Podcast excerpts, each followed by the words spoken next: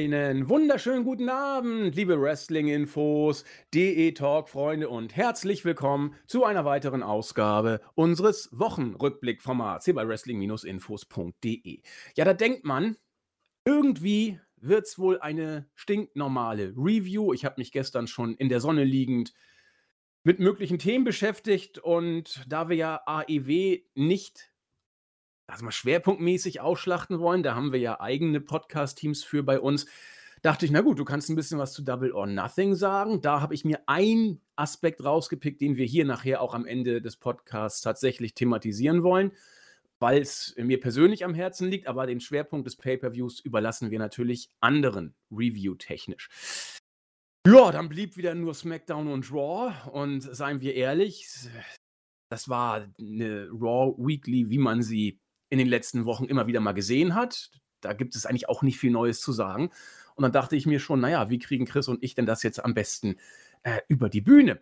Und dann hat uns WWE einen Gefallen getan und eine Bombe hochgehen lassen. Viele sprechen von Entlassungswelle 2.0.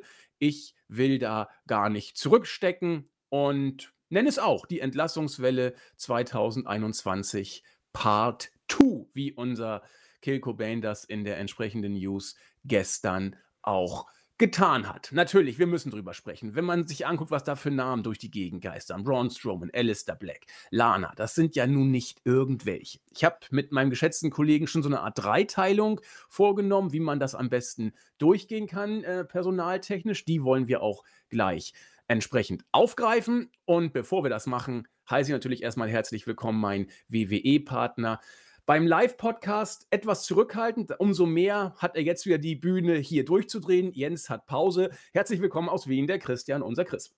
Ja, wunderschönen guten Tag. Äh, wir haben Glück gehabt. Die WW hat tatsächlich die vernichtende 12 zu 1 Niederlage gegen die User mit der Entlassungswelle ein bisschen in den Schatten gestellt und jetzt können wir wieder ja, mit eingezogenen Schwanz äh, über ja, die Entlassungswelle sprechen und ein bisschen über Raw und so weiter und so fort. Ich freue mich drauf. Ja, ich bin auch durchaus, äh, ja, euphorisch kann man nicht sagen, weil dafür die News äh, mit zu ja, negativen Konsequenzen behaftet ist, jedenfalls für die Betroffenen. Aber Chris hat schon gesagt, wir haben beim Podcast-Tippspiel gegen die User beim letzten Live-Podcast deutlich verloren und man muss da auch sagen, es gab dafür nur einen einzigen Grund und äh, das war leider ich. Ich habe meinen eigenen Podcast nicht gekannt. Das ist eine Frage bezogen auf den eigenen Podcast. Wer war alles beim äh, Weekly-Podcast schon aus dem Team dabei. Ich wusste nicht mehr, wer das alles war. Kahn und Claudio werden für immer in meiner Schuld stehen und ich habe auch noch auf den Putz gehauen und sagte, oh, ich werde doch wohl noch wissen, wie das ausgeht. und, und natürlich, äh, aber gut war, Jens lag auch falsch, aber Jens betont, er hat die anderen beiden im Hinterkopf gehabt. Ja gut, im Hinterkopf habe ich sie auch gehabt, aber sicher war er sich auch nicht. Nun denn, wir haben verloren und äh, ich habe in jeder Hinsicht verloren, weil wir durch die letzte Frage auch noch drei Punkte Abzug bekommen haben. Also 12 zu 1 haben die User uns gesquasht. Wenn ihr dabei sein wollt das nächste Mal, Haltet die Ohren offen und äh, die Augen natürlich auch. Wir werden das wieder ankündigen. Hat riesen Spaß gemacht und ja, je mehr, desto besser. Ihr wisst ja, viel hilft viel, nicht nur beim Fitness, sondern auch beim Quiz. Ja, und nun müssen wir natürlich mit, wie Chris sagte, dem Hauch von Demut versuchen, uns ja zu redeem, wie die Amis sagen, uns wieder in die Spur zurückzubringen. Und wir versuchen das mal mit dem heutigen Entlassungspodcast. Bevor wir das machen, möchte ich zwei Grüße vorweg schicken, die mir hier eine besondere Erwähnung oh ja, ja, ja. Äh, wert sind. Einmal ist es ähm, unser Niyasi ähm, Nachname kurz, Niyasi Burkut, der hat auf der Startseite eine sehr äh, liebe Mail geschickt. Äh, Finde ich auch sehr schön, wie er das gendermäßig korrekt macht. Er schreibt: Hallo, liebe Menschen der WE-Crew. Finde ich super. MWD, ja, da wollen wir hier weder Männer noch Frauen noch diverse diskriminieren. Deswegen sprechen wir einfach äh, die Leute mit Menschen an. Finde ich sehr gut. Wir sind da also progressiv. Ähm, und er hört äh, als Barbetreiber unsere äh, Podcasts tatsächlich auch äh, nachts im Bett nach der Arbeit beim Einschlafen. Finde ich faszinierend. Äh, und seine Frau verwirrt, ist immer ziemlich verwirrt, wenn er dann mit Kopfhörern im Bett liegt. Und ja, das finde ich ehrlich gesagt richtig schön. Vielen Dank für die äh, lange Nachricht. Eine weitere sehr lange Nachricht hat unser, ich glaube, er kommentiert Chris auf YouTube relativ häufig, unser Mhm, DJ ja. S-Blade, hat auch eine sehr, sehr lange Mail geschrieben. Erstmal natürlich der leichte Unmut in Bezug auf die Werbung, das ist uns nicht entgangen. Äh, ben ist bereits, äh, was heißt, er ist nicht, nicht mehr in Gesprächen. Die Gespräche sind abgeschlossen und äh, es gab eine Umstellung, deswegen war das mit der Werbung mehr als nervig. Also hat, ist uns auch aufgefallen, fanden wir mega blöd. Äh, wir haben es hoffentlich jetzt definitiv abgestellt. Da müssen wir einfach äh, besser werden. Das mit der Werbung sollte nicht passieren. Bei Umstellung kann es mal passieren, aber deswegen vielen Dank. Wir haben es dann entsprechend auch sofort aufgegriffen. Du bist auch nicht der Erste, der es gesehen hat. Ja, der hat sich auch sehr, sehr ausführlich bedankt und äh, sehr viele schöne Worte geschrieben, die natürlich jetzt hier äh, unter uns bleiben sollen, weil äh, ist ja eine private Mail, sonst hätte er es ja auf YouTube auch schreiben können, wenn es alle hätten lesen wollen. Aber das sind so Nachrichten. Chris und ich haben uns äh, sehr, sehr gefreut. Auf jeden Fall, ja. Und deswegen, äh, wenn ihr sowas schreiben wollt, gerne, wenn ihr Kritik schreiben wollt, ihr kennt das Spiel, ja, schreibt es in die Kommentare, schreibt uns eine Mail. Besser gesagt, schreibt lieber keine Mail, denn äh, ich check mein Wrestlinginfos.de Podcast äh, E-Mail-Account-Fach nicht. Ich habe nämlich mein Passwort vergessen. Und deswegen bitte die Mails lieber an äh, bei mir im Board oder noch besser in die Kommentare, da können es dann alle sehen. Also herzliche Grüße und vielen Dank an euch beide. Bevor wir in die Entlassungswelle gehen, war es Chris und mir wichtig, das vorab klarzustellen. Ja, und damit sind wir mittendrin. Wie wollen wir es sagen, Chris? Kann man das unter dem Schlagwort festhalten? Entlassungswelle 2021 auch Topstars sind nicht mehr sicher? Oder wie wollen wir das mit einer Punchline versehen? Was meinst du? Ähm, ja und nein. Also, verstehe mich nicht falsch, das sind schon Namen gewesen, da habe ich auch kurz, ähm, ja, die Augen gerieben. Ich denke, Braun Strowman wird da wohl bei vielen ähm, für sehr viel ja, Kopfzerbrechen gesorgt haben, aber ich meine, wir werden gleich drüber sprechen. Im Nachhinein vielleicht auch nicht so überraschend. Und ich glaube, wir haben es oft auch angesprochen, Topstars bei WWE. Was ist ein Topstar? Wer ist ein Topstar bei WWE? Weißt du, ein Roman Reigns, ja, weiß nicht, Drew McIntyre, da fängt man dann schon an zu diskutieren. Und das sind halt so irgendwie im Moment die, die die Shows tragen, muss man sagen. Lashley. Also für mich zum Beispiel ist der Abgrund zwischen, keine Ahnung, Strowman, Lashley, McIntyre, Kingston, das sind für mich so alles Stars in Anführungszeichen, die sich auf einer ähnlichen Ebene befinden, muss ich sagen. Deswegen würde ich das mit einem Ja und einem Nein äh, quasi unterstreichen. Deswegen ähm, überraschend schon, aber ich denke mal, wenn wir mehr in die Materie hineingehen, äh, gibt es bei diversen Superstars vielleicht nicht mal so die große Überraschung, die dahinter steckt. Würde ich tatsächlich, wenn man so ein kleines bisschen die Hintergründe kennt, beziehungsweise das, was man sich aus den Weiten des Netzes zusammensuchen kann wir haben es ja mehrfach betont, äh, großes Insiderwissen haben wir da auch nicht, ne? Wir wissen zwar manchmal 'n Ticken mehr als andere, aber da das sind dann Details, Nuancen. Also, wie gesagt, die die, äh, Dave Meltzer Hintergründe, die sind uns nicht bekannt oder auch, äh, Sean Ross Sapp ist ja auch von Fightful.com immer sehr, sehr, ähm, weit vorne, was die News diesbezüglich angeht. Das wissen wir nicht, aber so das eine oder andere, klar wissen wir und eins und eins zusammenzählen können wir auch. Aber diese Entlassungswelle ist für mich vor dem Hintergrund ganz interessant, weil 2014, 2020 und bisher auch 2021 waren's Under bis Mid-Kader. Da war Samoa Joe schon ein riesen Aufschrei kann man nicht sagen, aber ließ am meisten aufhorchen, dass Joe weg war, obwohl Joe seit Monaten nicht mehr im Ring stand und auch nur, äh, Color Commentator war.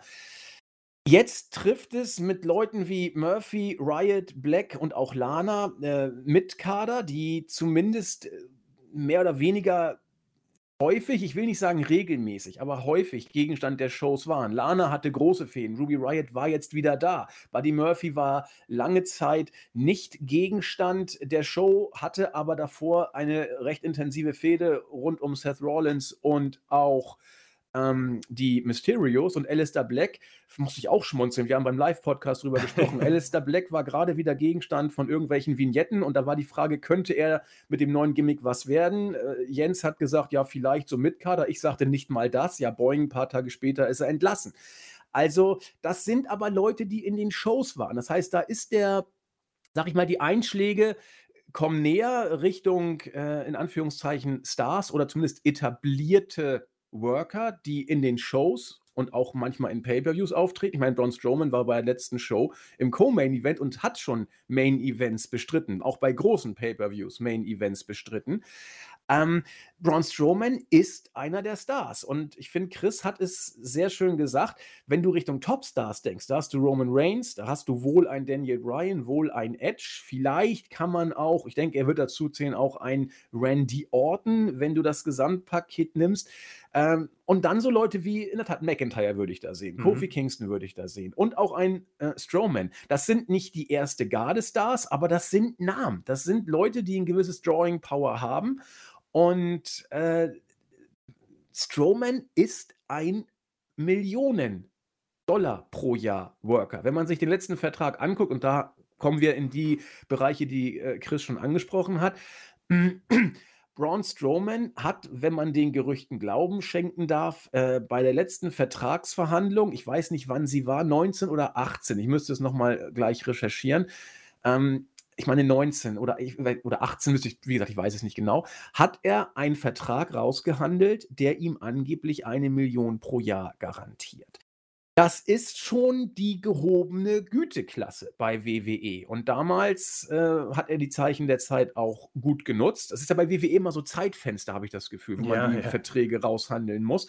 Äh, vor ein paar, vor gut einem Jahr, anderthalb Jahren hat WWE alles gesigned ich meine, da haben sogar so Graupen wie äh, die Canellis 500.000 pro Jahr bekommen. Also die Verträge haben noch nicht lange gehalten, ne? aber da wollte man alles verhindern, äh, um die Talente nicht zu AEW rüber ja, Gallows und Anderson haben auch einen Riesenvertrag bekommen. Damals. Genau, ich, ich weiß nicht, Jinder auch noch. Also da waren auf jeden Fall massig, massig Leute, wo man sagte, what the fuck? Jetzt hat sich die Politik offensichtlich komplett gedreht.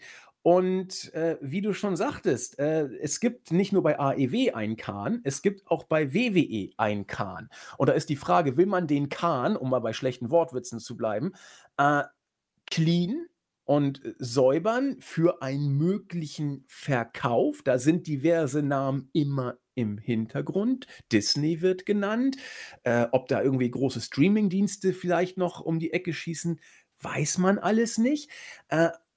Denn Strowman, äh, Alistair Black, Entschuldigung, hat äh, deutlich gesagt, bei ihm wurden Business Cuts als Gründe für die Entlassung angestellt. Wohlgemerkt, zu einer Zeit, wo WWE sich eigentlich vor Geld kaum retten kann. Da stellt sich doch die Frage, Chris, wenn man sich diese äh, Personalien anguckt, wir werden darüber noch im Detail sprechen, äh, warum sollte eine Company, die zwar über bröckelnde Ratings zu klagen hat, wir wollen über das Raw-Rating auch gerne nachher nochmal kurz sprechen, das aktuelle, aber trotzdem an Geld mangelt es nicht. Warum sollte man jemand, der mit einer Million wirklich einen gut dotierten Vertrag hat, aber auch in den Shows zuletzt an hohen Spots eingesetzt wurde, warum sollte man ihn und solide Mitkater äh, mit Kader, über Murphy sprechen wir auch, warum sollte man die jetzt vor die Tür setzen? Man hat doch genug Geld. Ja, ich glaube, also genug Geld, ja.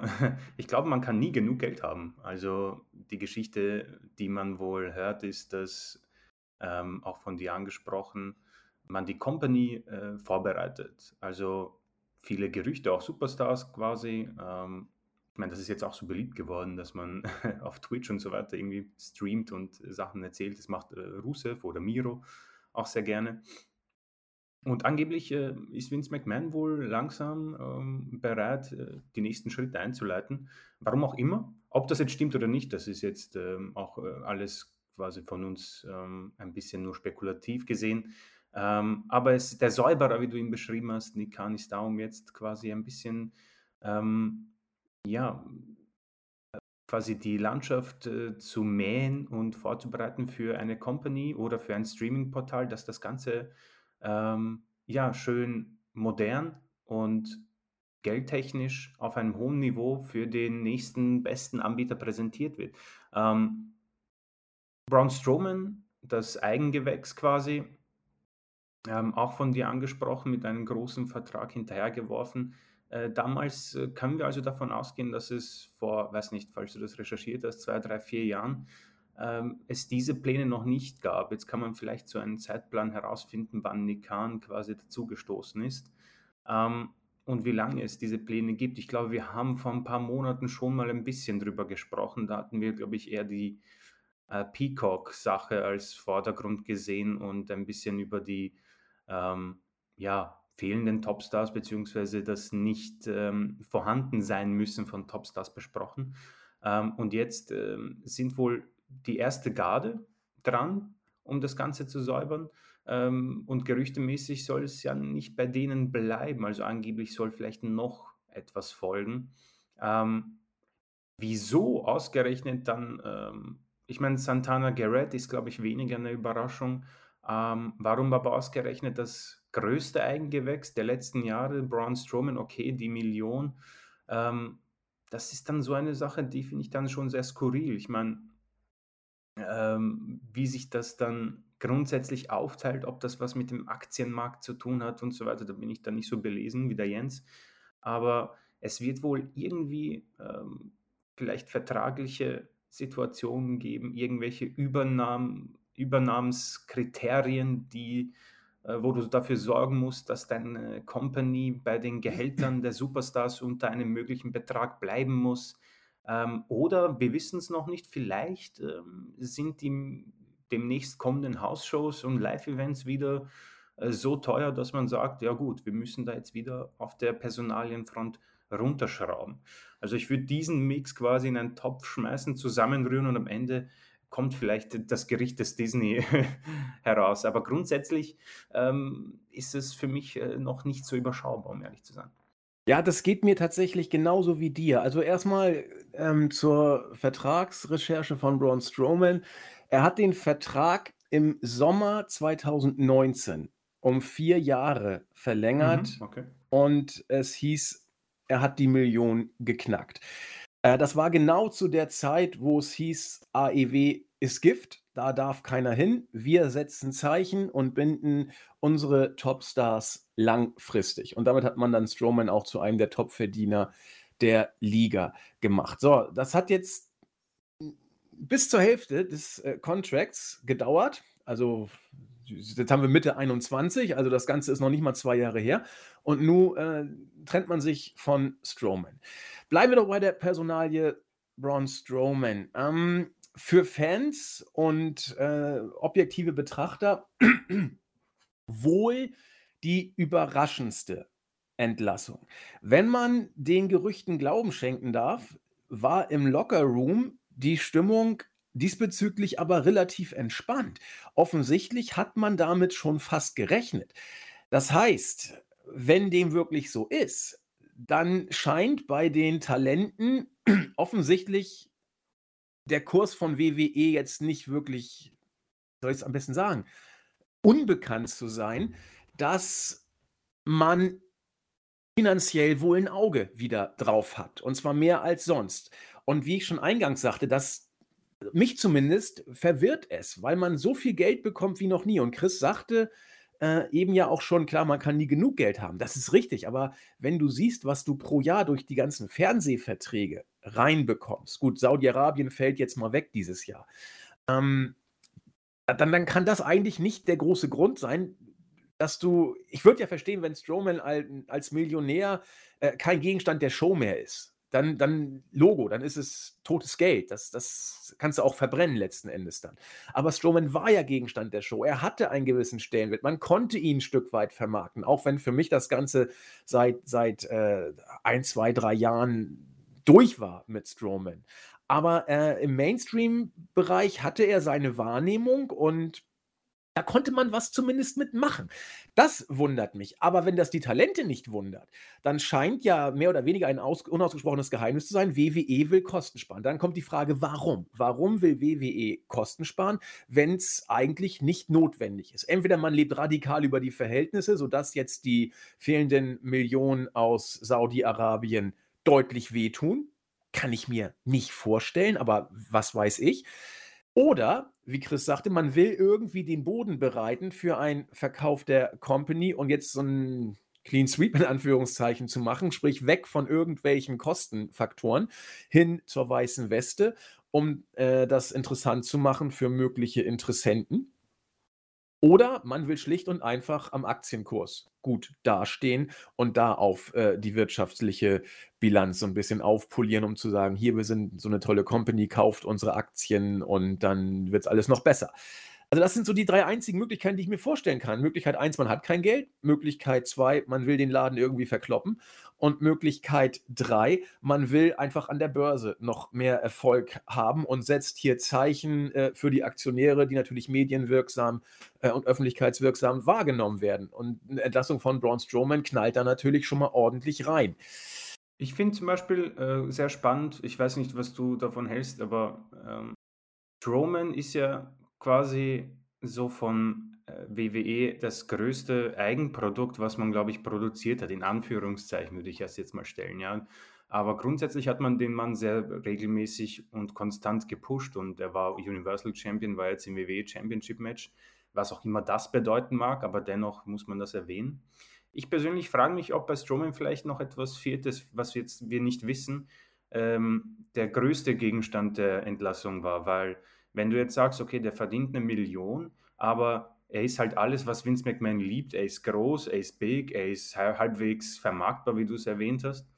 Ähm, das, da muss ich sagen, bin ich dann doch überrascht, dass man die Million vielleicht nicht einfach, keine Ahnung, von Leuten wie Akira Tozawa, Angel Gaza, vielleicht sogar Bray Wyatt, der absolut gar keine Rolle spielt, äh, Gulag, Jackson Riker, was für Jinder Mahal, Jeff Hardy, dass man das nicht vielleicht durch diese Superstars einfach rausholt, weil die grundsätzlich sowieso die letzten Wochen gefehlt haben und Strowman ja bis bei WrestleMania Backlash sogar im Co-Main-Event stand. Ich weiß nicht, wie, äh, glaubst du, steckt vielleicht irgendwie was noch Größeres dahinter oder ist es tatsächlich einfach nur ähm, die Million, die im Vertrag steht? Das ist eine sehr gute Frage und natürlich können wir auch hier nur in die Kristallkugel gucken. Genau, ja. Äh, das kann man natürlich nicht ausschließen. Vielleicht äh, ist da irgendwie ein Steroidtest nicht so ausgefallen, wie man das äh, wollte. Vielleicht äh, hat er irgendwie die falschen Leute begrabbelt, die vielleicht auch zu jung waren. Also bloß keine Gerüchte streuen, ja? Also ich überlege nur, was da alles vielleicht möglich sein könnte, denn vor dem Hintergrund, wie ich schon sagte, WWE tut die Million für Strowman nicht weh und ich glaube, sie ist sogar halbwegs gut investiert, weil er etwas zurück bringt, sozusagen. Also mit ihm kannst du Geld auch verdienen. Deswegen kann es durchaus sein, dass er irgendwelche Sachen im Hintergrund begangen hat oder irgendetwas anderes passiert oder vorgefallen ist, von dem wir nichts wissen, was bei dieser Entlassung vielleicht auch mit oder sogar überwiegend kausal war, sodass die Million nur ein vorgeschriebener Grund jetzt ist. So nach dem Motto, oh Strowman, wir müssen dich jetzt loswerden aus Gründen, die keiner weiß. Äh, und um medienwirksam das zu äh, manifestieren und zu erklären, schieben wir die Million als Erklärungsgrund für die Öffentlichkeit vor. Die, die ist ja irgendwo auch plausibel. Ne? Aber klar, das, das kannst du nie ausschließen, dass da noch ganz andere Sachen eine Rolle spielen. So wie überhaupt fast alle Entlassungen hier für Gesprächsstoff gesorgt haben. Bei Braun Strowman haben wir eben schon gesagt, äh, war es sein hohes Standing in der Card. Was Chris schon sagte, die Tatsache, dass er eigentlich, wenn man sich jetzt mal die Show anguckt, das eigene wirkliche Eigengewächs der letzten fünf, sechs Jahre war. Ansonsten hat man sich die Stars entweder geholt oder sie sind nicht zu Stars geworden. Und äh, auch Leute wie Keith Lee, gut, er ist jetzt kein Star geworden, vielleicht wird es ja noch Hust, aber äh, der hat sich bei den Indies vorher einen Namen gemacht. Ja, das sind diese NXT-Einkäufe in Anführungszeichen. Auch Adam Cole hört mir auf mit WWE Eigengewächs, sie lachen mich tot. Ja, das sind alles äh, schon Leute, die sich einen Namen gemacht haben. Das heißt, Strowman war so ziemlich der Einzige. Man könnte sagen, WWE schmeißt das eigens hochgezüchtete Tafelsilber raus. So einen behältst du doch auch, um ein Zeichen zu setzen. So, das ist unser Mann, so nach dem Motto.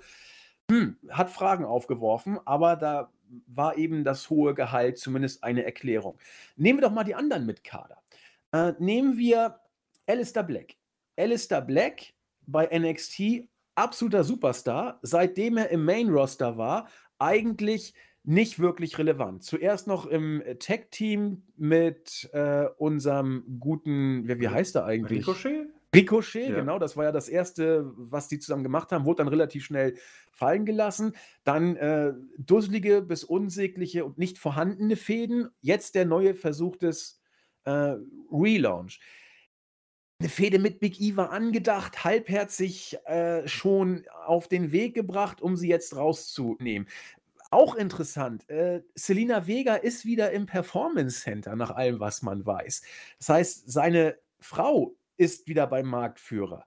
Da fragt man sich doch: „Warum grade jetzt? Warum schmeißt man ihn grade jetzt raus, wo man mit ihm was am Laufen hatte, wo seine Frau zurückgekommen ist, wo man ihn wieder im TV eingesetzt hat?“ Das das wirkt doch auch alles wenig durchdacht und da könn kann mir auch keiner mit mit Business Cuts oder oder oder Ja, Kosteneinsparungen kommen. ja. Da muss doch irgendwas noch ganz anderes hinterstecken.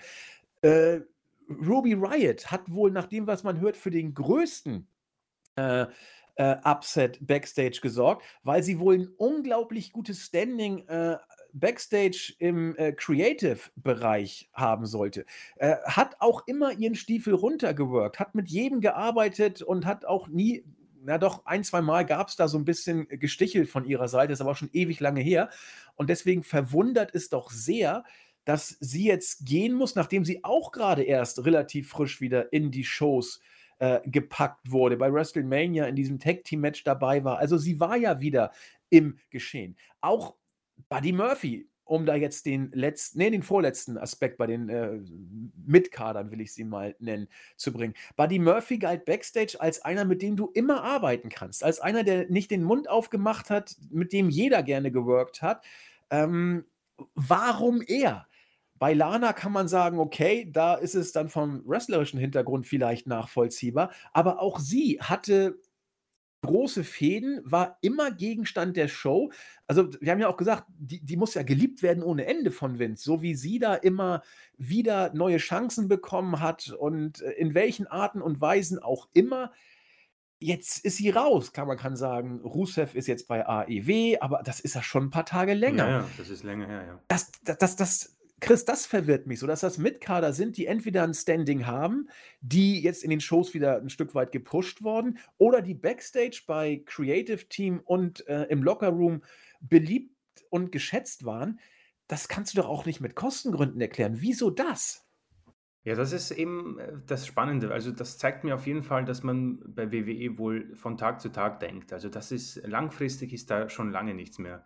Also, sowohl Booking als auch, ja, äh, Unternehmensstrategie, gehe ich mal stark davon aus. Also, ähm, Aleister Black, ich meine, wenn du jetzt quasi dieses Go bekommst für dieses Dark Father Gimmick oder wie auch immer das hieß, ähm, und dann auf einmal in der nächsten Woche die Papiere bekommst, dann ist da definitiv, ähm, eine von Tag zu Tag Denkweise an den Tag gelegt, wo man sagt: „Okay, es kann alles Mögliche jetzt passieren.“ Ähm, interessant ist definitiv so Lana, die grundsätzlich echt, seitdem sie als Valet von, äh, Rusev, äh, mit dem Russen-Gimmick, ähm, aufgetaucht ist, hatte sie wirklich immer sehr große Rollen. Also, nachdem der, äh, Split kam mit, äh, Bobby Lashley kam dann diese, ja, unsinnige Fehde, die aber wahrscheinlich eine der größten Hauptfehden im Raw-Roster war damals. Damals noch mit Paul Heyman im Creative.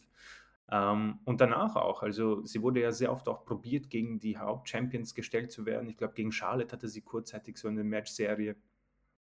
Und hat auch bei der Survivor Series übrigens als Letzte quasi das für das Team gewonnen. Und deswegen, äh, war sie immer sehr, sehr, sehr hoch gepusht. Wir haben auch mal drüber gesprochen wegen den ganzen Sponsoring, äh, über Instagram, den sozialen Medien. Also, auch wie bei Strowman, man konnte sie sehr gut verkaufen und Vince McMahon, glaube ich, ähm glaube, die Vergangenheit hat gezeigt, sie ist genauso, was er sehr gerne im Ring sehen möchte. Äh, Ruby Riott, für mich persönlich etwas underrated, sehr, sehr schade, muss ich sagen. Ähm, eine Performerin, die sehr, sehr gut ist. Also, sie hat grundsätzlich bei diesen Multi-Women-Tag-Team-Matches, über die wir gesprochen haben, meistens den das beste Bild abgegeben. Aber grundsätzlich mit Liv Morgan immer in eine Schu Schublade geschoben. Äh, es ist sehr schade, dass man da vielleicht nicht mal 'n Einzelrun probiert hat. Und Murphy hat ja dann, wenn wir schon über unsinnige Fehden sprechen, ähm, ja, die Tochter von Mysterio ab und zu abknutschen dürfen und dann hieß es wieder: „Wir haben keine Pläne für dich.“ Ähm, es ist aber wirklich so skurril und man tut sich schwer, die Entlassungsgründe ernst zu nehmen. Deswegen kann man definitiv davon ausgehen, dass wohl Backstage-Planungen am Laufen sind, die wohl die Zukunft der WWE ziemlich verändern könnten. Ob das jetzt ins Positive geht oder ins Negative, weiß ich nicht. Vor allem, wenn Disney wirklich stimmt, dann wird es wohl keine Saudi-Arabien-Show mehr geben. Zumindest gehe ich mal stark davon aus. Nee, das kann man sich nicht mehr erlauben dann. Also das, das wird äh, hoch äh, problematisch dann. Ja, also alles schon recht dubios. Ja, also während bisher die Entlassungswellen immer mit dem Faktor Kosten und raus mit dem alten Ladenhütern sozusagen alles noch halbwegs erklärbar war. Das hat WWE schon öfter gemacht, sowas. Ist das jetzt doch etwas, was als Knaller bezeichnet werden kann? Vor dem Hintergrund äh, fällt die Entlassung von äh, Santana Garrett vollkommen hinten runter. Das ist eine Entlassung, die, okay, sie ist jetzt nicht vollkommen, mh, hm, äh, ja, ähm, vollkommen unerwähnenswert, weil es für sie auch angeblich ähm, schon konkrete Pläne gab, sie bei SmackDown ins Main Roster und ins TV zu packen. Deswegen ist das auch zumindest mit einem gewissen Fragezeichen versehen, warum gerade sie und warum gerade sie jetzt. Allerdings, äh, sie war seit Jahren bei NXT. Seit acht Jahren ist sie beim Marktführer gewesen, seit 2013. Wir haben sie, müsste mal gucken, aber ich glaube, sie war bei keinem Takeover dabei. Das müsste ich überprüfen. Ich weiß gar nicht, inwiefern sie überhaupt intensiver Gegenstand der TV-Shows war, weil ich NXT, wie gesagt, nicht verfolge TV-Show. Ich glaube, sie war beim Royal Rumble dabei. Beim okay. Rumble. Das, dann war sie, oh, da hat sie ja sogar ein Main-Event, äh, einen Main-Roster-Spot sogar gehabt. Das äh, kannst du mal kurz gucken, kannst du mal gucken, Äh, Royal ja, ja, Rumble, äh, ob sie da eine Aber Entrance hatte. ja, ich glaube halt, ja, kurz reingekommen und sofort herausgeworfen, aber ich schaue mir das mal an. Hier, Royal Rumble Entrance. Okay, während Chris guckt, äh, überbrücke ich. Aber sie war eben keine, die jetzt äh, anders als die anderen einen gewissen Namen im Main-Roster hatte. Das kann man nun wirklich nicht sagen. Ja, ne? Nummer Also 12. Nummer 12. Guck mal. Und das war dann der. Aber es passt dann insofern doch wieder ganz gut in die Entlassungswelle, weil sie ist eine von denen, für die man gerade offensichtlich Pläne hatte, Stichwort Alistair Black, äh, und der jetzt oder die jetzt abgebrochen worden sind.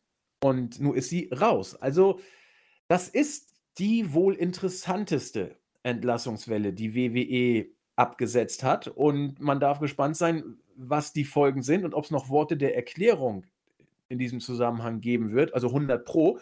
Äh, man, man darf auch schauen, inwiefern die Beteiligten sich selbst über die üblichen Vielen Dank WWE für alles Tweets noch äußern werden. Da hat sich bisher noch nicht viel getan. Und ob die Hintergründe da ans Licht kommen. Wenn wir irgendwann dass Disney, wenn wir Mickey Mouse über 'n Performance Center stehen sehen, dann wissen wir, was wohl die Hintergründe gewesen sein können. Aber das gilt es abzuwarten. Nur ist natürlich die Frage, was bedeutet das alles für die Konkurrenz, insbesondere für AEW? Ich denke, man kommt in diesem Zusammenhang kaum daran vorbei, das zumindest kurz mal anzudenken, Gerade auch vor dem Hintergrund, dass Mark Henry dort einen Vertrag unterschrieben hat für einen längeren Zeitraum. Wenn man schaut, wie das Ganze über die Bühne gegangen ist, die Trennung von WWE scheint es wohl tiefenentspannt gewesen zu sein. Er hat sich wohl mit Vince unterhalten. Der hat gesagt, ja, wenn du gehen willst, geh. Also er hat nicht wirklich gekämpft um ihn, so wirkte das Interview.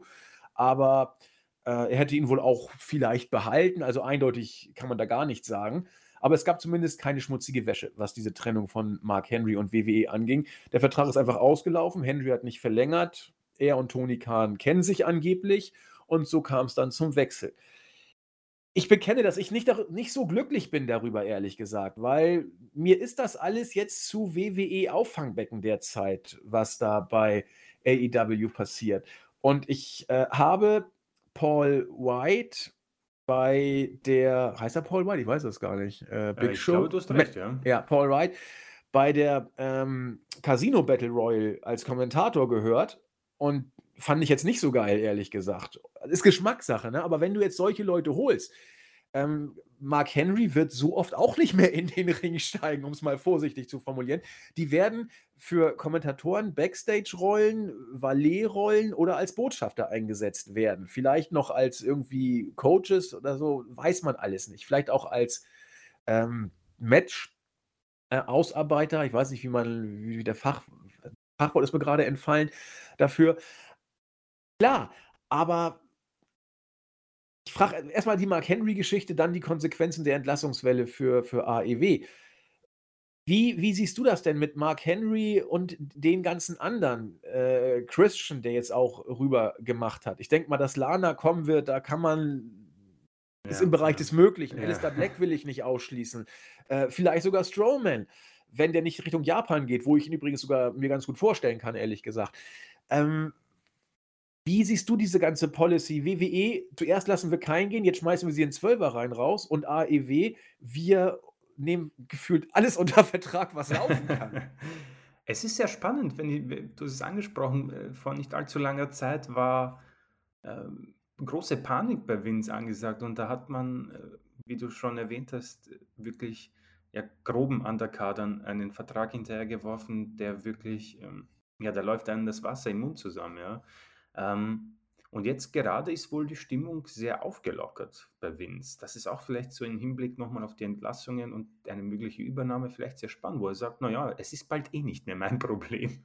Ähm, äh, was, die, was das Auffangbecken AEW angeht, ich bin, um ehrlich zu sein, sehr unentschlossen, was, wie ich das finde. Also Mark Henry hätte ich jetzt echt gar nicht gebraucht, um ehrlich zu sein. Ich habe mir nämlich die, also ich habe mir den PW angeschaut und fand ihn äh, wirklich genial. Ich muss sagen, äh, einer der gro großartigsten Pay-Views der letzten Jahre. Ähm, und ich habe mir gedacht, Mann, was für ein geiles Roster. Vor allem bei der Casino Battle Royale ist mir das ein bisschen aufgefallen. Und ich habe dann auch ein bisschen drüber nachgedacht, weil man hat natürlich äh, Paul White gesehen, ähm, Mark Henry und Christian. Und bei Christian haben wir, glaube ich, damals schon drüber gesprochen. Das Problem bei Christians äh, Ankündigung war, dass eben Gerüchte einfach viel zu heiß waren bezüglich Brock Lesnar, Punk, was auch immer. Und dann kommt Christian und alle waren so, ähm, ja. Grundsätzlich habe ich nichts dagegen. Christian, das passt. Das hat bei der Battle Royale auch gut ausgeschaut und er wird wohl im Ring viel machen können. Paul White, Mark Henry, puha. Also das zeigt mir, dass Khan auf jeden Fall genug Geld hat, um problemlos jedem einen, einen, ja, eine Stelle zu geben. Ob das jetzt gut oder schlecht ist, sei es drum, ja. Aber was ist der Mehrwert? Weil wir brauchen, glaube ich, auch jetzt nicht mehr so großartig drüber, zu sprechen, welche Namen AEW helfen. Ich glaube, wir befinden uns jetzt in der Stage, wo man sich etabliert langsam, weil ich glaube, dass mittlerweile so ziemlich jeder, der halbwegs irgendwie mal Wrestling gesehen hat, auch AEW kurz gesehen hat. Falls er es gut findet, ist er dran geblieben, falls nicht, ja die einzigen Namen, glaube ich, die jetzt interessant wären, sind eben entweder so die Hollywood-Stars wie Mike Tyson oder sowas oder keine Ahnung, eben äh, die Lesners, die Punks, die, diese Free Agents in Anführungszeichen, ich weiß nicht, was der Vertragsstatus von Lesnar ist, oder The Rocks, John Cena, was auch immer. Ähm, weil auch bei den Indies, glaube ich, mittlerweile nicht so viel los ist. Ähm, Osprey, gut, ich meine, die Partnerschaft, äh, die mögliche, haben, haben wir auch auf der, unserer Startseite und alles schon besprochen. Da gibt es so viel. Aber um beim Thema zu bleiben, im Moment bin ich eher so, als er rauskam, war ich so, hm, naja, war das jetzt wieder nötig? Also grundsätzlich, okay, sie haben diese neue Show Rampage oder wie auch immer, ich bin mir jetzt nicht sicher. Als Kommentator, hm, ich war jetzt auch nicht so überzeugt von White, aber ich denke, wenn es ihnen da nicht so wehtut, kann man das so machen. Das Image, puh, ja, also ich würde jetzt damit langsam aufpassen. Also ich persönlich habe bei Alistair Black natürlich sehr viel Lust, dass er zur ALW geht, auch wenn Japan auch bei ihm so eine interessante Sache wäre.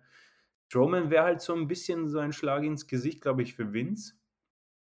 Das fände ich so von dieser äh, ja, Breitseite nicht mal so schlecht, aber Strowman und AEW ist für mich so, mm, es passt irgendwie nicht so, als würdest du eine Torte salzen, kommt mir vor. Es ist, glaube ich, eher nicht so sein Ort, auch wenn AEW auch für ihn wahrscheinlich eine super Rolle findet. Ich finde zum Beispiel auch, dass man äh, Jack Swagger, Jake Hagar sehr gut einsetzt für das, was er kann zum Beispiel. Das passt und deswegen würde man auch für Strowman was Gutes finden und das wäre so ein bisschen eine kleine ja, Stichelei, auch wenn es nicht nötig ist, ähm, zum Konkurrenten quasi.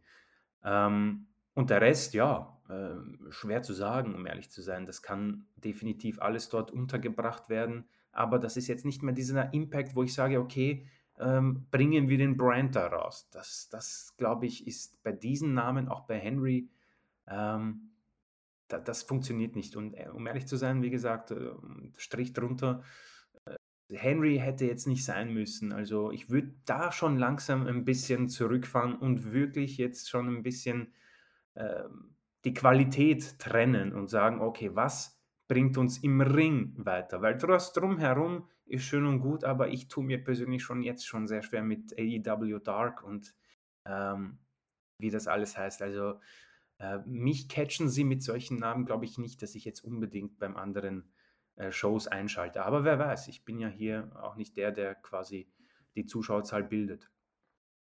Also meine Reaktion war ähnlich wie deine und es gibt für mich diverse Gründe, warum ich so ein bisschen skeptisch bin, dass man die alten WWE-Leute holt.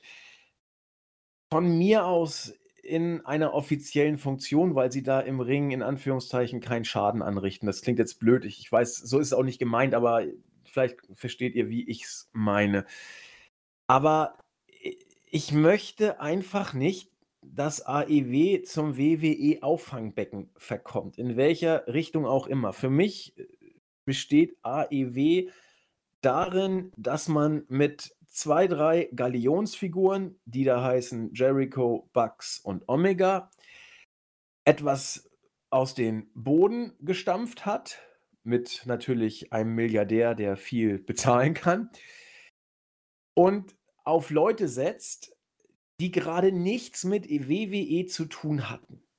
Da sind Namen zu nennen, die wir schon tausendmal genannt haben. MJF ist so einer. Darby Allen ist so einer. Und es wird noch einen anderen Namen geben, auf den gehe ich gleich noch ein. Da sind genug Leute. Und das fand ich immer so großartig, dass man versucht, mit WWE unbefleckten Menschen ein eigenes Ding zu kreieren. Ich kann ja verstehen, dass man Leute von WWE übernimmt. Gerne handverlesene Stars. Ich habe auch genau wie du mit Christian Cage überhaupt kein Problem. Ich finde diese Casino Battle Royale, wie man ihn da gebuckt hat, man hätte es nicht besser machen können. Es ja, war ja. einfach perfekt. Ich war mir sicher, dass Christian Cage die Battle Royale gewinnt. Ich war mir sicher. Und es wäre auch, es auch okay gewesen. Du kannst Christian Cage. Das wäre auch ein cooles Match gewesen, Omega gegen Cage. Hätte ich auch gerne gesehen. Ähm, es ist anders gekommen, darauf gehe ich gleich ein.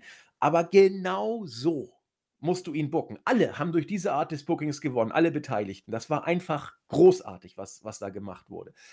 Ähm, also so, so kannst du es machen. Deswegen auch Cage ist ein Name, ich finde den auch gut bei AEW, ehrlich gesagt. Weil Cage war nicht immer nur bei äh, WWE, er war auch bei, bei TNA.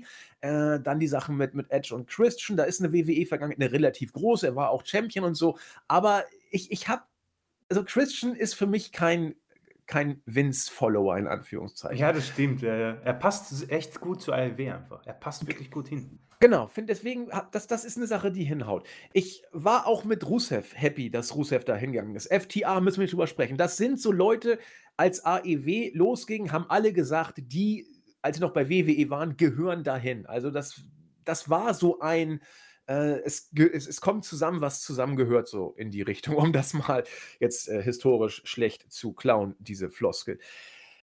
Und dann scheint es mir jetzt in eine Richtung zu gehen, die mir nicht gefällt, die mir zu sehr WCW ist. Wir, wir nehmen alles, was von WWF weggeht und packen es zu WCW. Da hat man ja auch Tagboot genommen und ihn als den Shockmaster debütieren lassen. Jim Duggan äh, ist rübergekommen. Das war jetzt nicht die erste Garde, die da bei WWE damals WWF noch war und rüber gemacht hatte. Ich, ich möchte es einfach nicht, weil es sind zu viele Sachen, die ich mit AEW in Einklang bringe, die dadurch einfach relativiert werden. Die eigene frische Liga, die auf eigene junge Stars setzt, klar, der Bekanntheitsgrad, den will ich nicht abstreiten, aber es ist, es ist vielleicht nicht ungefährlich, diese Entwicklung. Und ein Mark Henry hätte dort niemand vermisst, wenn er da nicht hingegangen wäre. Äh, Paul White hätte, ja, okay, der hat ein gewisses Mainstream-Appeal, aber seien wir ehrlich, wenn er nicht gekommen wäre, niemand hätte ihn vermisst. Das sind so Sachen, wo man gucken muss, wie sich's ausgeht. Und jetzt möchte ich gerne zu diesem Aspekt kommen, der das, was ich eben gesagt habe, aus meiner Sicht zumindest unterstreicht. Und äh, ich bin gespannt, wie ihr es seht und akzeptiere natürlich jede Meinung, die eine andere ist als meine.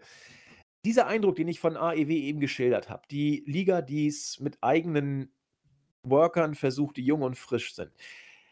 Für mich eines der vielleicht größten Ereignisse der letzten Monate auf jeden Fall. Ich will nicht sagen Jahre, weil das wäre vielleicht zu groß, aber jedenfalls der letzten Monate. Auch wenn es vielleicht vielen nicht so rübergekommen sein mag. Und vielleicht liege ich damit auch falsch. Deswegen sage ich es relativierend, das für mich größte Ereignis, der größte Moment der letzten Monate war, als Jungle Boy die Casino Battle Royale gewonnen hat an und für sich völlig belanglos. Ja, das ist ein Mitkader. Der Jurassic Express dümpelt mal rum, verliert das meiste eher, äh, gilt als Comedy-Act und so weiter. Wir haben Jungle Boy lobend erwähnt, mehrfach, nicht zuletzt bei seinem Match gegen MJF vor einigen Monaten. Aber ja, er ist, der, er ist die Zukunft und bla blub, was man eben so über MJF, Darby Allen und Jungle Boy immer so erzählt, zu Recht erzählt, meines Erachtens. Aber da kommt eine Battle Royale, die für mich übrigens nicht im Ansatzweise ein Vergleich war zu der Casino Battle Royale davor. Ich fand die teilweise ziemlich mau dieses Mal, muss ich gestehen. Aber dann hast du dieses Finale und am Ende stehen Christian Cage und Jungle Boy im Ring. Und nach allem, was du für ein Tamtam im Vorfeld gemacht hast, wie du Jungle Boy bis jetzt gebuckt hast, musste Cage diese Battle Royale eigentlich gewinnen. Und es wäre auch absolut in Ordnung gewesen. Es hätte auch Jungle Boy überhaupt nicht wehgetan, dieses, diese Battle Royale nicht zu gewinnen. Aber dann kriegst du es hin, dass ähm, so ein kleiner Upset war. Es gab auch ziemlich, einen ziemlich großen Pop, als Jungle Boy das. Cage wurde auch teilweise ausgebuht nachher, als er zuletzt mit Jungle Boy im Ring war, weil kaum einer damit gerechnet hat. Dann gewinnt Jungle Boy das Ding. Erstmal kommt ein ziemlich großer Pop. Und ich weiß nicht warum, vielleicht ist es auch persönliche Überzeugung äh, oder einfach nur Präferenz bei mir, die von keinem geteilt wird. Aber dann kommt der Jurassic Express. Äh, Luchasaurus und Markus Stunt kommen und feiern. Und die Halle, das kam bei der Übertragung äh, über äh, die TV-Apparate, zumindest bei meinem Fernseher, gar nicht so rüber. Ich habe mir dann über YouTube mal äh, Fan-Ausschnitte von mit, mit Smartphones aufgenommene Clips unter Jungle Boy Wins und so mal gegoogelt. Da kommt das, finde ich, deutlich besser rüber. Die, die Halle, das, wie viel waren es? 5000? Es sahen irgendwie nach mehr als 5000 aus. Äh, wie sie das Theme von Jungle Boy dann mitgesungen haben, das kam relativ verhalten über die TV-Mikrofone rüber. Aber wenn man sich diese Smartphone-Clips anguckt, die Halle ist ja der hat ja fast wie ein Mann mitgesungen bei dem Theme und hat mitgetanzt. Und vielleicht rede ich mir das ein, aber für mich war das die Geburtsstunde. Ich will nicht mal sagen zwingend von Jungle Boy, wohl auch. Aber für mich ist dieses ganze Stable, Jurassic Express, ist in diesem Moment für mich vielleicht richtig geboren worden. Jungle Boy vielleicht sowieso als Einzelwrestler auch. Aber irgendwas, vielleicht auch durch das Theme, vielleicht weil ich damit irgendwie Vibes in Verbindung bringen, die da keiner sieht, nur ich. Äh, das könnte die Geburtsstunde von etwas gewesen sein. Natürlich wird Jungle Boy nicht gewinnen gegen Kenny Omega, ist klar, aber du kannst aus dem Match richtig was machen. Du kannst Jungle Boy Profil geben, du kannst dem Jurassic Express vielleicht noch ein bisschen Profil geben. Das ist das, was AEW für mich ausmacht. Diese Eigengewächse, dieses äh, Nick äh, von den Kollegen hat sehr schön geschrieben, Jungle Boy ist auch natürlich eine Phrase, aber sie stimmt, äh, ist das natürlichste Natural Babyface, das es gibt. Also wie man nat ja. natürliches Natural mhm. Babyface sein kann, weiß ich nicht, aber ich weiß, was du damit meinst. Alles klar. Äh, er hat es einfach. Er hat das, was Daniel Bryan hat. Du siehst ihn und äh, er ist der perfekte Underdog, der auch nicht auf Krampf auf Underdog gebuckt wird, sondern der das einfach mitbringt. Der ist nun mal ein bisschen schmächtiger. Und, und mit Markus Stunt, das macht schon Sinn. Und auch dieses Gimmick, ein Junge mit seinem Dinosaurier. Ich finde das alles irgendwie cool und putzig. Aber du siehst ihn und äh, die Herzen fliegen ihm zu, in Anführungszeichen. Du willst, dass er gewinnt. Oder ich will, dass er gewinnt, sagen wir es mal so. Und als dieser Moment kam, war für mich persönlich klar, das, das war das letzte Mal, dass mir so den Rücken runterrannte. Äh, Daniel Bryan gewinnt WrestleMania. Besser gesagt, bei mir war es sogar noch eher das Match gegen Triple H im Vormatch, wo ich diesen Markout hatte, weil mir war klar, er wird das Finale dann gewinnen.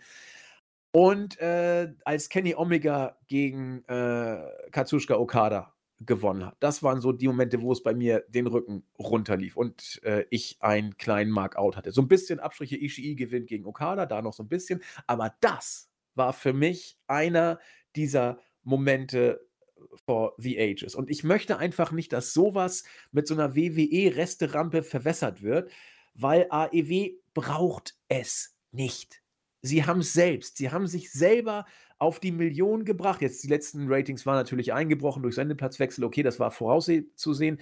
Aber AEW schafft es. Und für mich ist Jungle Boy das äh, Synonym für das, was AEW ausmacht. Sorry, Chris, habe ich so viel gelabert, weil ich mich in Rage gelabert habe oder in Leidenschaft. Äh, ich, ich wollte da jetzt nicht. Nein, nein, das, das passt absolut. Ich, ja, ich, ich, ich rede auch immer, wenn ich mal drin bin. Äh, du, du hast es äh, wunderbar zusammengefasst. Ähm, Jungle Boy ist für mich genau das, was AEW ausmacht. Keine Ahnung, Darby Allin, du hast es angesprochen, MJF, auch Orange Cassidy ein bisschen, auch wenn das vielleicht jetzt nicht auf AEW komplett zurückzuführen ist, aber äh, ich persönlich habe auch dieses Bild, es war vielleicht auch dem geschuldet, dass ich dieses Daily's Place einfach richtig cool fand. Ich fand es richtig genial, auch am Anfang. Äh, das erste Match, wo noch ein bisschen die Sonne auf ähm, äh, die beiden äh, Superstars im Ring geschehen äh, geschauen, geschehen oder schien, so vielmehr. Äh, und das war einfach cool, dass man da ein bisschen noch draus, rausschauen konnte und diese Vibes mit der Halle und das war, die haben so Stimmung gemacht, das war unfassbar. Und als du es angesprochen, die Musik dann äh, aufklang und die alle mitgesungen haben und er quasi auf die Schultern genommen worden und in die Crowd geblickt hat, das war schon so ein, ein sehr netter Moment. Also ich kann da definitiv mitgehen, was du gesagt hast und auch die äh, Kenny Omega äh, Beschreibung. Also er wird ziemlich sicher verlieren, aber was eben und auch im Live-Podcast erwähnt wurde, was Omega eben ausmacht, ist, dass du dieses Match so unfassbar genial gestalten könntest, dass du sagst, okay, er wird so nah drankommen und Omega kann das einfach so gut auch verkaufen. Und es wird irgendwie, man kann ja sagen, okay, und Omega durch Don Callis wird irgendwie ein Einroller und dann äh, wird quasi äh, Jungle Boy gescrewt und die Zuschauer gehen bei den Nearfalls mit, das bei AEW übrigens sehr gut klappt, muss ich sagen. Also die Nearfalls kaufe ich ziemlich oft, muss ich sagen, vor allem bei dieser Show. Also das, das können sie. Und deswegen ist Omega natürlich ein super Part und so kannst du ihn natürlich immer heißer und heißer machen. Und das ist eben die Geschichte, wo du auch erzählt hast, Cage und äh, Jungle Boy, was, was man so oft bei WWE sieht, die letzten zwei, drei bei, bei Rumble-Matches oder bei Battle Royals, wo man einfach nicht auf die Zuschauer hört, beziehungsweise einfach nicht mit dem Flow mitgeht. Keine Ahnung, sei es eben Daniel Bryans Eliminierung oder äh, weiß nicht, man muss ja nur zuhören, wenn man einfach nur die Superstars im Ring sieht und dann einfach, ja, Eliminierung durch Cena, durch was auch immer, irgendwelche zurückkommenden Legenden, die über 70 sind.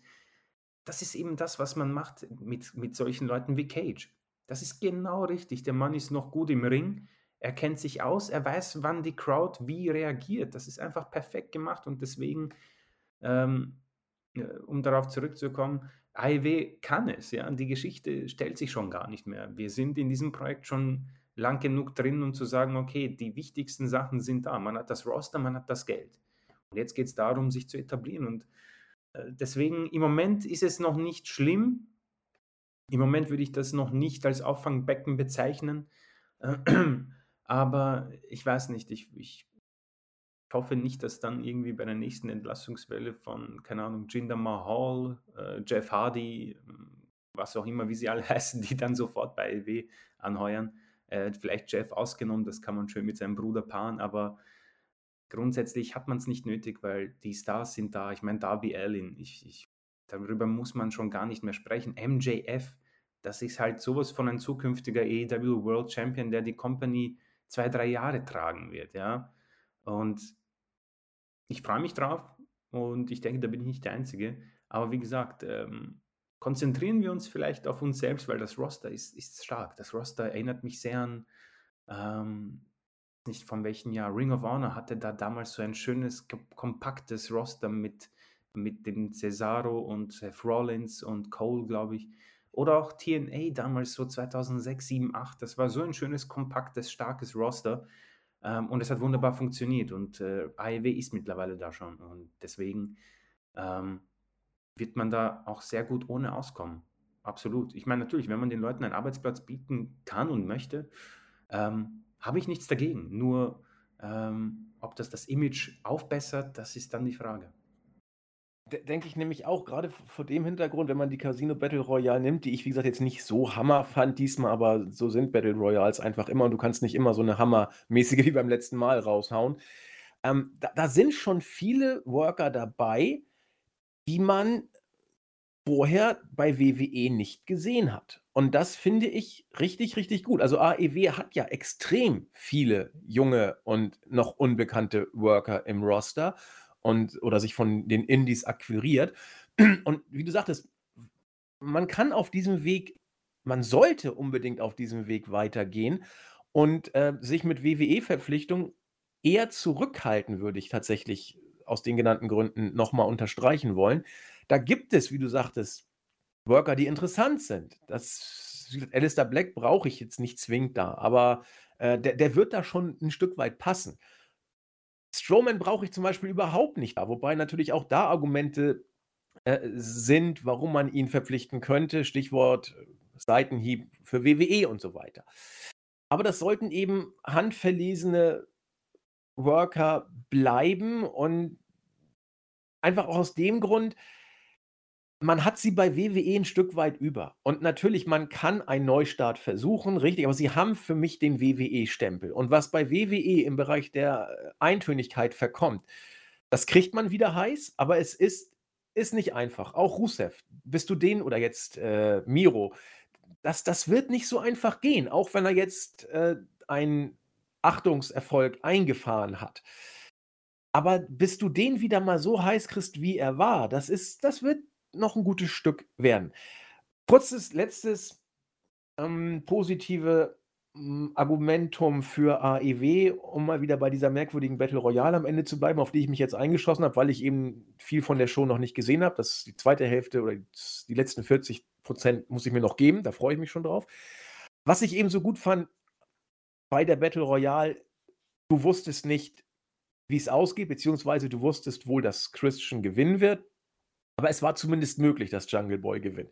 Und wenn es dann passiert, dann weißt du, super, das, da habe ich jetzt investiert. Ich, ich hasse diesen Sprechen, Anführungszeichen. Aber da freust du dich und das ist richtig, richtig schön. Übrigens, wenn Cage gewonnen hätte, wäre es überhaupt kein Beinbruch gewesen. Überhaupt nicht. Das wäre ein weiterer Part im Storytelling um Jungle Boy gewesen, wieder nah dran, wieder nicht geklappt, aber vielleicht nächstes Mal. Cage als Übergangsgegner, hättest du alles machen können. Das heißt, egal wie es ausgegangen wäre, du hast gewusst, es wäre irgendwas Sinnvolles danach gekommen. Man hätte eine Idee gehabt, sowohl für den Gewinner als auch für den Verlierer, und man hätte nicht von 12 bis Mittag gebuckt. Und das ist bei WWE in letzter Zeit einfach nicht der Fall oder seit längerer Zeit einfach nicht der Fall. Und das hat auch nichts mit AEW-Hype und WWE-Bashing zu tun. Chris und ich haben die letzten WWE-Pay-Per-Views fast alle gelobt, weil sie eben gut waren. Aber das hat auch andere Gründe, warum sie gut waren. Bei WWE passiert auch viel Überraschendes. Das will ich gar nicht in Abrede stellen. Nur du weißt, es ist ein Knalleffekt, es pufft und dann ist es auch verpufft, weil da selten ein Aufbau nachkommt. Die Gründe haben wir heute eindrucksvoll nochmal dargestellt. Alistair Black, super Fehde, Aufbau mit Big E, Bong, Entlassung. Ja, das, das, das ist nicht durchdacht, was beim Marktführer passiert. Okay, das war mein Senf zum AEW-Booking und warum ich es interessanter als WWE finde. Und auch, wie gesagt, bei AEW ist auch nicht alles perfekt. Gott bewahre. Wir können uns gerne über das Cody-Match unterhalten und das Booking im Vorfeld. Da gibt es genug Ansatzpunkte für Kritik, ohne Frage. Aber äh, man geht seinen eigenen Weg und bitte, bitte, bitte geht ihn weiter, liebe AEW-Worker und Kreativen. Ja, da fällt es einem fast schon schwer, sich ein paar Minuten der aktuellen Raw-Ausgabe zu widmen, Chris, weil wir beim Weekly-Format sind, würde ich sagen, machen wir es doch natürlich in der gebotenen Kürze, denn der Fokus lag ja auf der Entlassungswelle, bei der wir nach wie vor sehr gerne mit euch philosophieren. Mehr kann man derzeit, glaube ich, nicht machen. Deswegen schreibt in die Kommentare, lasst es bleiben. Ihr kennt das Spiel, macht, was ihr wollt. Chris, wie war es denn beim Marktführer am Montag? Ähm, ja, ich habe es in der Vorbesprechung, glaube ich, äh, erwähnt, beziehungsweise in den Folgen zuvor. Ähm, man hat so eine Schablone, man hat eine Vorlage und die spult man sehr gerne äh, Woche für Woche ab. Ich meine, dass man Kingston gegen McIntyre, beziehungsweise McIntyre Lashley ähm, so lang strecken kann, ist natürlich sehr beeindruckend. Das äh, ist ja eine Fehde, die schon sehr lange geht. Ähm, was ziemlich interessant ist, ist die Beat the Clock Challenge, die ich irgendwie so überhaupt nicht verstehe, wo Nikki Cross einfach nur zwei Minuten weglaufen muss, um Matches zu gewinnen. Sie hat jetzt quasi siegreich Rare Ripley und äh, Charlotte bezwungen. Und die, die sich um den Titel prügeln, sind äh, Charlotte Flair und Rare Ripley. Grundsätzlich ähm, alles das Gleiche. Charlotte, ich glaube, wir haben sehr oft über die Queen gesprochen. Ähm, ich bin gelangweilt, ist halt das Wort, was ich hier benutzen muss. Es ist leider echt nicht gut. Rare Ripley ist die Titelregentschaft auch schon angesprochen. Ist halt so ziemlich eine Katastrophe. Ähm, sie hat brauchbare Gegnerinnen, kann davon aber nicht wirklich viel Gebrauch machen. Nikki Cross wäre vielleicht eine nette Abwechslung, aber ich weiß nicht, also das ist jetzt keine Matchserie, wo ich sage, okay, da werde ich jetzt definitiv mit Popcorn und Chips und Cola mich bereit machen für diese äh, Pay-Per-View-Matches. Aber äh, sei es drum, bei Hell in a Cell äh, wird es vielleicht die Stipulation noch zu, zu, geben für Ripley und Charlotte und ja, dann wird sich zeigen, wo die Regentschaft hingeht. Ich persönlich äh, hoffe mal nicht auf einen Titelwechsel, weil Charlotte ähm, ja, als Championess, obwohl es eigentlich egal wäre in dem Fall, aber äh, eh schon wissen. Probieren wir es halt noch ein bisschen länger. Der Rest, ähm, ja, Orton und Riddle kommen sich näher. Orton wird immer mehr, ähm, Roy Riddle-Fan hat einen neuen Look, ein bisschen. Äh, der Goatee, äh, weiß nicht, ob ihm das jetzt so gut steht, äh, hat jetzt den Bro Derek als siegreichen Move genutzt, nachdem ja Riddle den AKO nutzte. Und auch das Posing nach dem Match wird halt immer ähm, ja, besser dann Intergender-Match und das ist halt dann die Geschichte, wo ich überhaupt nicht mehr Lust habe, irgendwas mit WWE zu schauen.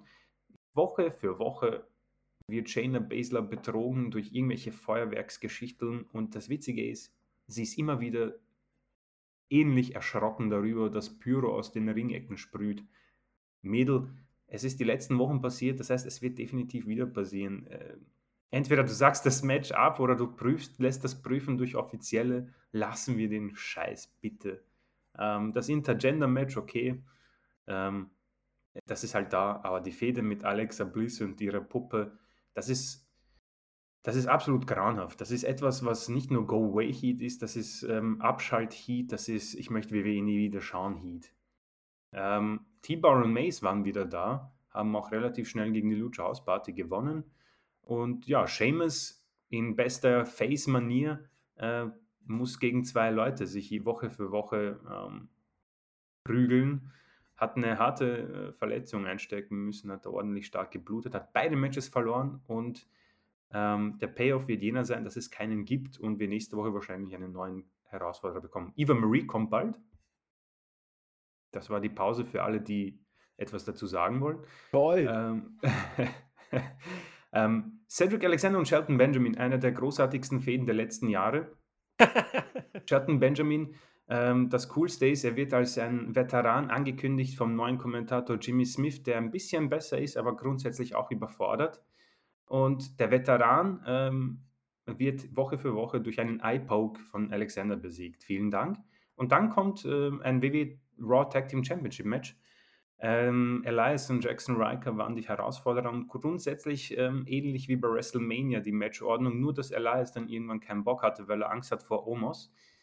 Und dann grundsätzlich ein nettes Abschlussmatch. Muss ich sagen, Drew McIntyre gegen Kofi Kingston, das war gutes Wrestling ohne äh, großartige Eingriffe, was mich sehr gefreut hat. 22 Minuten, ähm, kann man sich anschauen, falls jemand zu viel Zeit hat, definitiv. Auch Riddle und Orton gegen New Day quasi oder auch das Match aus der letzten Woche. Das ist definitiv positiv anzumerken. Lashley und MVP feiern gefühlt schon einen Monat lang mit diversen Frauen backstage eine Party. Auch okay für Lashley. Er, wird, er stellt sich halt als ein sehr ähm, prominenter Champion dar und hoffentlich wird er auch bei Hell in a Cell siegreich die Stage verlassen und dann hoffentlich, hoffentlich, hoffentlich einen neuen Fädengegner bekommen. Auch wenn das Match gut war, ich glaube, wir sind uns alle einig, dass das alles schon sehr langweilig geworden ist und Memorial Day hin oder her, diese Show hat nicht mal eine Million Zuschauer verdient, weil man sich absolut keine Mühe gibt. Man gibt sich gar keine Mühe. Und es ist grundsätzlich sehr viel ähm, ähnlich wie schon die Jahre zuvor. Ähm, aber immerhin, es ist mehr Wrestling, muss ich sagen, in den letzten Wochen, was das Ganze natürlich auch einfacher für mich macht. Ähm, aber Storyline-technisch haben wir uns ähm, leider definitiv nicht verbessert. Und am Ende steht halt eine Raw-Show, die dem Rating entsprechend wohl ähm, ja, nicht so gut war, auch wenn äh, Lichtblicke in Form von guten Matches dann doch zu sehen sind. Dann sprechen wir doch mal über besagtes Rating, das du kurz angedeutet hast. Wir haben eine Zuschauerzahl im Schnitt von 1,418 Millionen. Die letzte Stunde dümpelte bei 1,1 irgendwas Millionen rum. Klar, wir haben Memorial Day. Äh, logisch, das wird zuschauermäßig eine gewisse Relevanz gehabt haben. Allerdings haben wir Memorial Day auch in den ersten beiden Stunden der Show gehabt und da hatte man 1,5 Millionen. Beide Male relativ konstant, Stunde 1 und Stunde 2. Und dann hat man mal entspannt 350.000 roundabout verloren. Ähm, ich weiß nicht, ob bei Memorial Day die Amis äh, grundsätzlich die ersten beiden Stunden Raw gucken, um dann abzuschalten. Das kann ich mir jetzt auch nicht vorstellen. Selbst wenn dem so ist, sind 1,5 nicht viel. Also klar, es werden schon nicht so viele bei der ersten Stunde eingeschaltet haben durch den Memorial Day. Das ist logisch, ja. Aber Memorial Day hin oder her, das ist schon, das ist schon schlecht. Es ist das schlechteste Rating in der Geschichte von Monday Night Raw. Und ich möchte darauf hinweisen, dass äh, Weihnachten und so auch Feiertage sind. Und selbst da war das Rating noch nie so schlecht. Und äh, das kann man als Fakt mal stehen lassen. Wir haben darüber schon mehrfach gesprochen, die Ratings bröckeln. Es hat nie irgendwie groß äh, die Leute gejuckt. Im Gegenteil, die Verträge wurden immer höher, die man dann mit den TV-Stationen an Land gezogen hat. Die Gründe haben wir auch mehrfach thematisiert oder die potenziellen Gründe. Äh, Fakt ist aber, dass WWE hier abstinkt. Es wird wohl in den, der nächsten Show schon wieder ein äh, Boost geben, der das Ganze auf die üblichen 1,7 Millionen wieder pushen könnte. Aber meine Hand dafür ins Feuer legen würde ich nicht. Ich halte es für sehr wahrscheinlich. Chris und ich sind uns da relativ sicher. Aber äh, wo man sich dann Gedanken machen sollte, wenn man auch in der nächsten Woche so bei 1,4, 1,5 Millionen rumtüdelt, weil dann geht der Trend nach unten und dann muss man wirklich, es ist kein Scherz, wenn AEW dann gute Zeiten hat, dann, dann ist man nicht mehr weit voneinander weg, was das angeht. Klar, also AEW will ich auch nicht verhehlen, hat diese Woche zwischen 500.000 und 600.000 Zuschauer gehabt. Das ist auch nicht wirklich dolle, um es mal vorsichtig zu sagen, war auch ein erbärmliches Ergebnis. Ich glaube sogar das schlechteste aller Zeiten bei AEW. Nur da kann man eben sagen, da gab es einen Sendeplatzwechsel und einen Zeitwechsel und das war alles nicht so, nicht so wirklich lustig. Muss man gucken, wie sich alles wieder einspielt die nächsten Wochen. Aber zumindest, dass Raw diese Woche das schlechteste Ergebnis aller Zeiten eingefahren hat, ist äh, zumindest eine Randnotiz wert, Chris. Die sollten wir vielleicht nicht überbewerten, aber äh, erbärmlich ist es trotzdem, oder? Ja, vor allem, ich frage mich halt, was ist denn genau Memorial? Also ich weiß, was Memorial Day ist, aber was genau macht man da? Also ist da jetzt wirklich, dass jeder außer Haus geht und das irgendwie feiert oder ist Das da wollte ich irgendwie... auch gerade, ich check das mal, das interessiert mich jetzt Ja, wirklich. weil wenn man sagt, okay, keine Ahnung, die Familie kommt zusammen und man isst gemütlich, dann weiß ich nicht, kann ja Raw zumindest nebenbei laufen, beziehungsweise man erledigt es und schaut Raw trotzdem. Vor allem, es ist ja noch immer Corona, also ich glaube, dass auch die Festivals, glaube ich, außerhalb der Wohnungen jetzt nicht so breit gefechtet sind. Also äh, es ist dann auch trotz dessen, glaube ich, ein sehr eine sehr schwache Entschuldigung, hätte ich jetzt mal gesagt. Ich meine, natürlich kann man das trotzdem stehen lassen und es wird ein besseres, besser, besseres, es wird ein besseres Rating geben. Davon gehe ich auch aus. Aber dennoch muss ich sagen, äh, was bedeutet denn jetzt Memorial Day? Also ich glaube jetzt kaum, dass, äh, ich meine, natürlich, vielleicht gibt es Dokumentationen, äh, die auf anderen Sendern laufen und man schaut die eher. Aber wenn man jetzt wirklich, sage ich mal, hyped wäre auf die Show und investiert wäre in Storylines, dann kann man wohl einen 24-Stunden-Tag so planen, dass man sagt, du pass auf, es ist Memorial Day, alles schön und gut, ich finde das auch sehr wichtig, bla bla bla.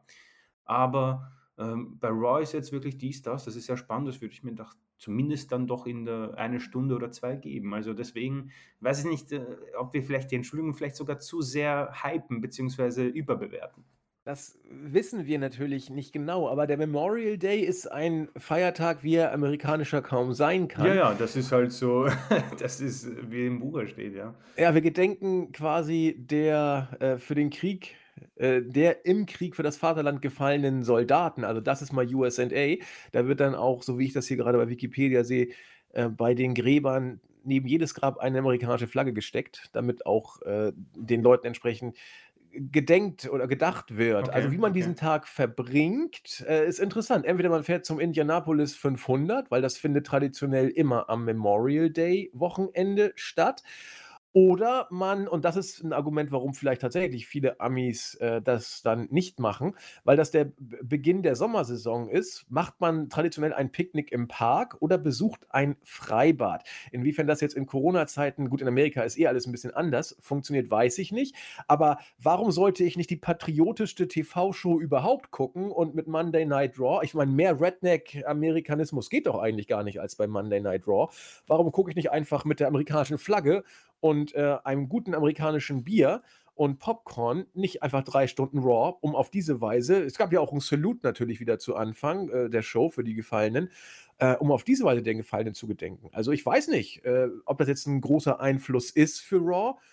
Äh, wir können auch da nur spekulieren. Ja, ja, absolut. Ich meine, ähm, ich denke mal, vor zwei Jahren hätte ich das äh, vielleicht gelten lassen, natürlich. Ähm, auch Sommerzeit, da wird man wohl vielleicht auch draußen was machen, aber in der heutigen Zeit vielleicht dann doch eine interessante, ein interessanter Nebensatz, würde ich mal sagen.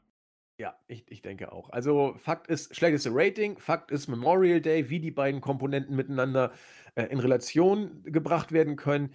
Das bleibt natürlich ein Stück weit ähm, Spekulation, es sei denn, wir machen eine Umfrage bei allen WWE-Fans, die dann sich dazu äußern dürfen, ob sie am Memorial Day Raw gucken oder lieber Picknick. Das haben wir natürlich nicht gemacht. Ich denke, wir haben damit die aktuellen Ereignisse einigermaßen beleuchtet oder das zumindest versucht und sind gespannt, wie ihr die Entlassungswelle seht. Wenn ich hier auf unsere News gucke, die wird sehr intensiv gelesen. Ich glaube, es ist wohl eine der am meisten angeklickten News, die wir rausgebracht haben, wenn ich mir das anschaue. Und sie ist erst einige Stunden draußen. Das ist schon bemerkenswert. Äh, diverse Kommentare, allein schon auf der Startseite sind es über 80. Das ist schon auch eine Hausnummer.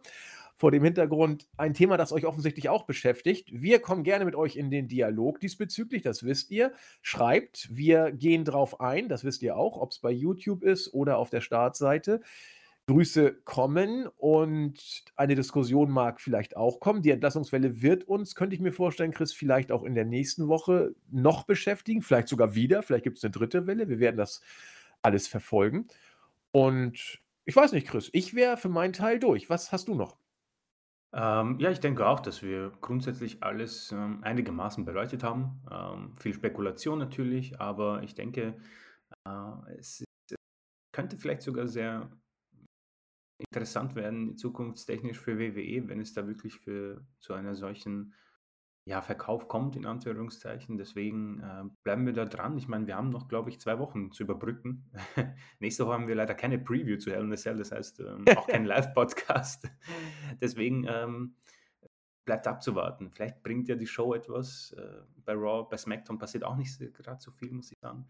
Also wenn wir da schon irgendwas finden, ich denke, ansonsten labern wir einfach eine Stunde über äh, Army of the Dead.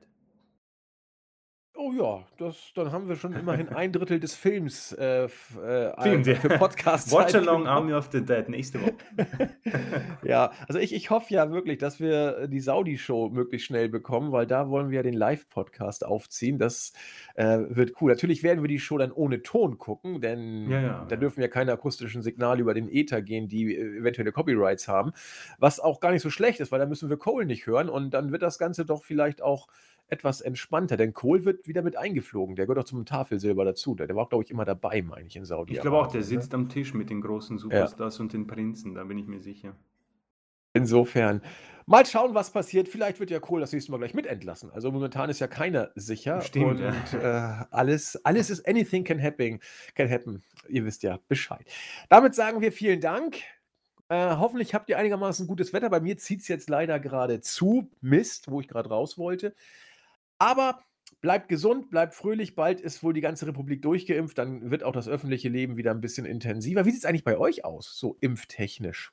Ähm, ganz gut. Ich ich bin geimpft, ja. Ich habe meine erst ich habe meine cool. erste Impfung bekommen, ja. Ähm, und bei uns kommt jetzt die ja, die Kinder, Jugendlichen, äh, damit man quasi dann nach 'n so nach den Sommerferien, äh, wieder in den normalen Schulstart gehen kann. Deswegen, es läuft ganz gut, auch wenn unsere Regierung ein bisschen, äh, dubiose Geschichten am Laufen hat, aber ich denke mal, das Wichtige ist, dass wir mal wieder in die neue Normalität gelangen. Genau, die neue Normalität, was immer das genau bedeutet. Genau. Wir wir werden das rausfinden. Eins ist Fakt, die Podcasts, äh, bleiben, wie sie sind. Da kann uns auch Corona keinen Strich durch die Rechnung machen. Und in diesem Sinne wünschen wir euch alles Gute, viel Spaß, bis zum nächsten Mal. Macht's gut. Tschau. Tschüss.